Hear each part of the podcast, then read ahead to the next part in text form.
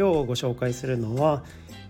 冬川智子さんという方が書いていらっしゃる「、いけてない10代」というコミックエッセイです。えー、まず最初にですねあのコミこのコミックエッセイをおすすめできる方、えー、なんですけれども、まあ、例えば中学とか、えー、高校時代を思い出してですねあとその自分の行動がですね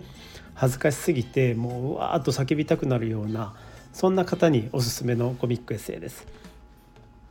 えー、この著者がですね、あのまさしくそんな感じで、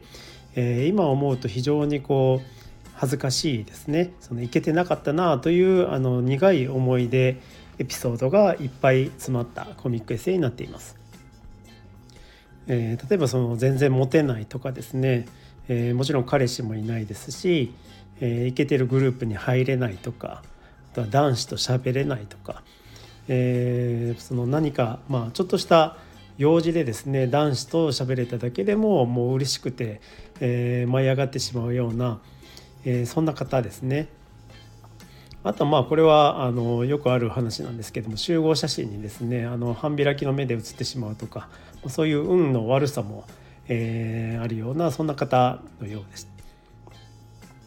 え、そんな女子高生のですね学校生活を面白く、え、描いているコミックエッセイになっていましてでこれを読んでいる方は、まあ、きっとですねあの何か一つは共感できるエピソードがあのあるはずだというふうに思います。もしですねあなたがあのこれを聞いていただいているあなたがですねその高校時代に、えー、イケているグループに入っていたとしてもあのこの本はきっと面白いと思いますのであの読んでいただきたいというふうに思います。私もですねこの本が大好きであの定期的に何回も読み返してしまうようなそんなコミックエッセイになっています。この著者の冬川さんは今でもいろいろコミックエッセイを出されているようなのであのぜひそちらの方も読んでみてください。えー、今日は冬川智子さんが書かれている「いけてない10代」というコミックエッセイをご紹介しました。え、また次回も聴いていただければありがたいです。